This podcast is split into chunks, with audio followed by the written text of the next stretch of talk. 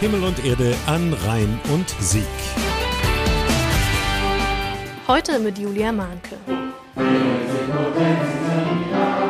Das Klavier ist etwas verstimmt, aber der 40-köpfige Chor aus Bad Godesberg hat schon fast Auftrittsform erreicht. In vier Reihen sitzen sie bogenförmig um Joachim Savas herum. Er hat es komponiert, das Magnifikat, ein Lobgesang der biblischen Maria. Es ist halt naheliegend, wir kommen aus der Pfarrgemeinde St. Marien. Also Maria ist die Patronin der Kirche, dafür wollte ich sowieso schon mal eh was machen. Lange hat Joachim Savas an diesem Werk gearbeitet. Von ersten Bleistiftnotizen im Sommerurlaub bis zu den jetzt 32 computerbedruckten Notenseiten.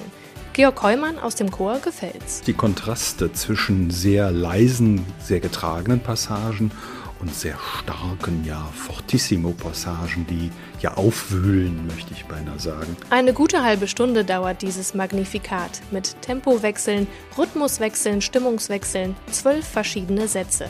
Jeder mit einem eigenen Thema und eigenen musikalischen Ideen von Joachim Savas.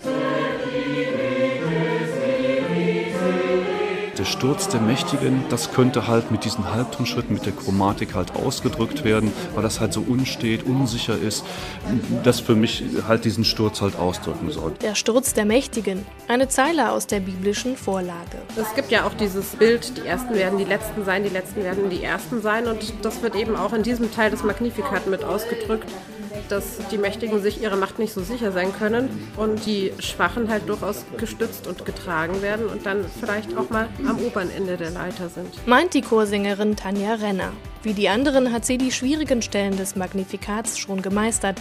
Jetzt geht's ans Genießen. Und dazu eignen sich besonders die melodischen Teile der Komposition. Ein Hauch von Musical weht durch den Proberaum. Die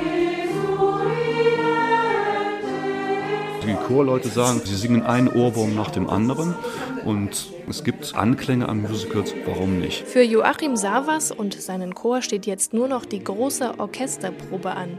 Dann geht es am nächsten Sonntag los. 10 Uhr in St. Marien, Bad Godesberg. Himmel und Erde an Rhein und Sieg. Übrigens. Heute mit einem Blick nach St. Augustin. Den ganzen Tag steigt da noch ein Mammutfest für die ganze Familie. Die Steiler Missionare feiern 100 Jahre St. Augustin. Mit Theater, Konzerten, Ausstellungen und allem, was Spaß macht. Highlights vielleicht die internationale Messe um 11 Uhr, der Auftritt von Comedian Markus Maria Profitlich um 16 Uhr und das Konzert vom Trompeter Bruce Capusta um 18 Uhr.